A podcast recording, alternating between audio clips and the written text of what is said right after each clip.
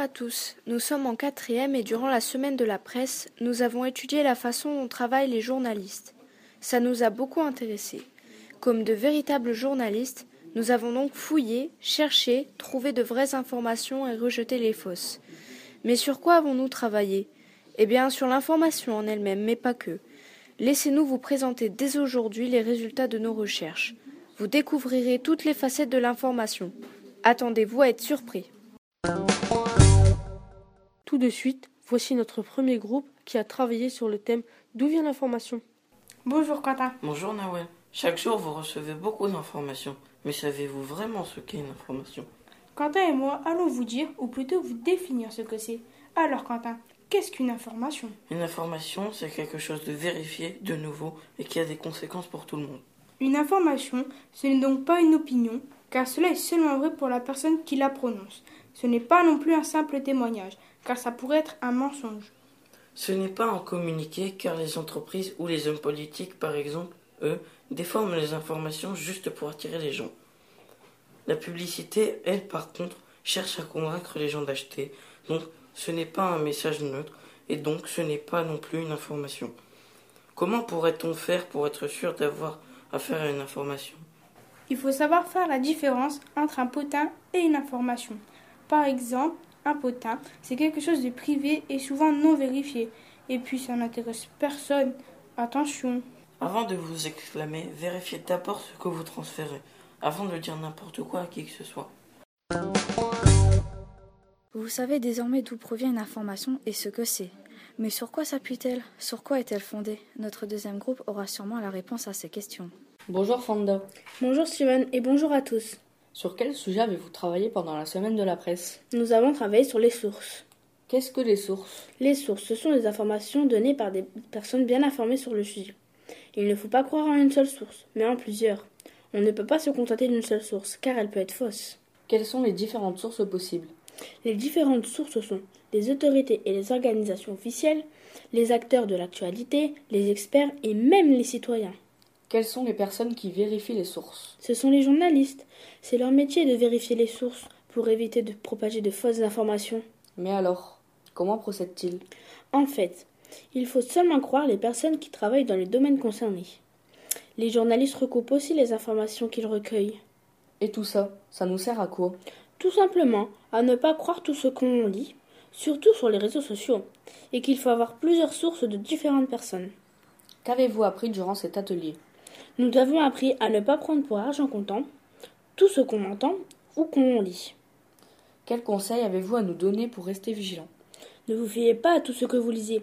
Fiez-vous aux journaux sérieux, aux sites fiables. Mais qui sont les personnes qui cherchent et vérifient ces informations? Les journalistes, bien sûr. Mais savez-vous exactement en quoi consiste leur travail? La réponse tout de suite. Nous allons vous apprendre comment travaillent les journalistes. Tout d'abord, les journalistes travaillent de deux manières différentes. Pour eux, il est parfois difficile de récolter des informations. Certains journalistes partent donc sur le terrain pour vérifier si les informations sont vraies. Si c'est le cas, ils les publient. Les journalistes de terrain ont des fixeurs sur place pour les aider à collecter les informations qu'ils reçoivent chaque jour par mail, téléphone, courrier ou encore réseaux sociaux. Les agences de presse, comme l'AFP, Agence française de presse, récoltent ces informations de première main. Ensuite, elles les revendent. Vous vous demandez sûrement ce qu'est une agence de presse. Eh bien, une agence de presse est une organisation qui vend aux médias de l'information sous forme de vidéos, de textes brefs, de photos à d'autres journalistes, journaux, radio, télé.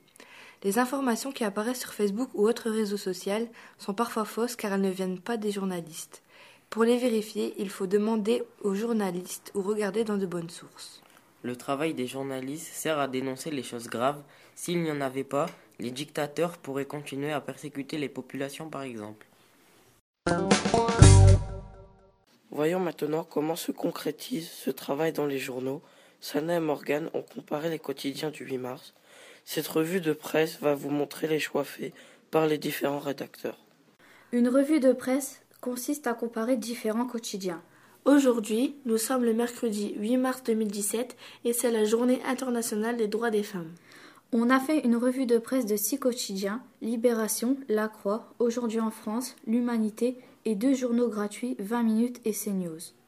On a été très surprise du fait que seulement deux journaux, Libération et l'Humanité, mettent les femmes à la une et d'autres non.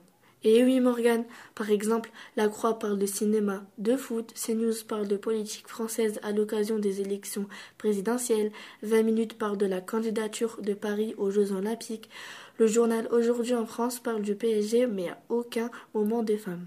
Tu as raison, Sana, ce n'est pas normal, car c'est une journée importante pour les femmes, et on doit les représenter, et surtout les mettre en valeur. Vous avez sans doute déjà appris beaucoup de choses sur les informations, mais sont-elles toujours fiables? Melvie et Nouda vont vous donner quelques éléments de réflexion sur les fausses informations. Bonjour. Aujourd'hui, Ouda et moi allons vous expliquer comment vérifier une fausse information sur Internet. Une fausse information est une histoire ou des paroles qui ont été inventées. Il existe des infos pour faire rire et d'autres pour convaincre ou faire peur. Il ne faut pas forcément se méfier d'Internet, c'est un outil de travail. Mais de mauvaises personnes l'utilisent pour propager de fausses infos. Il y a aussi les annonces trompeuses. Certains journalistes mentent à leur public. On retrouve aussi les fausses infos sur les réseaux sociaux. On a déjà vu passer des vidéos ou images qui disaient qu'il y avait des attentats aux États-Unis ou en Suède, alors que c'était dans un autre pays à une autre date. Des gens utilisent aussi des logiciels de montage pour modifier les photos et les vidéos en faisant peur aux gens. On trouve que c'est inutile de faire ça et que surtout, il y a plusieurs personnes naïves qui y croient.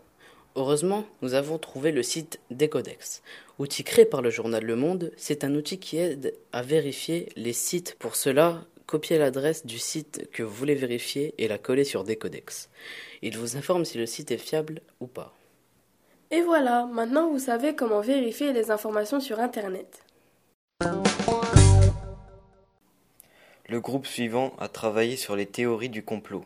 Écoutons-les tout de suite, ce qu'ils ont à nous dire est très instructif. Bonjour Walid. Bonjour Lilou. Est-ce que vous savez ce qu'est une théorie du complot? Cette question, vous êtes nombreux à vous l'être posée. Aujourd'hui, voici la réponse. Une théorie du complot est un récit pseudo-scientifique. Il interprète des faits réels comme étant l'action d'un groupe caché. Ce groupe modifierait le cours des événements en sa faveur et au détriment des autres. Mais peut-on facilement croire aux théories du complot et pourquoi? D'abord parce que des informations vraies se mêlent aux fausses. Ensuite parce que les propagateurs de ces théories ont beaucoup d'arguments. Mais prenez garde. Premièrement, les conspirationnistes cherchent des preuves partout. Ils veulent à tout prix partager leurs idées.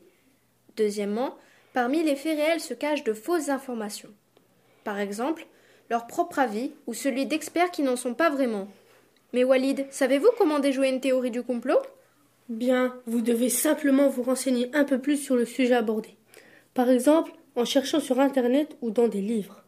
Fiez-vous toujours à des sources sûres, comme les journaux, les textes écrits par de vrais spécialistes ou les informations provenant des sites du gouvernement. Mais à quoi ça sert de créer une théorie du complot, Lilou? Tout simplement à semer la confusion et la désinformation. Cette théorie cherche aussi à attirer la haine contre un groupe visé. Ces recherches nous ont appris à toujours faire attention. Internet est plein d'informations utiles, mais également plein de fausses informations. Pensez donc toujours à vérifier vos sources avant de propager des intox. Nous espérons que nous vous avons appris beaucoup de choses. Toutes les informations sont disponibles sur EasyDoc dans la rubrique Médias.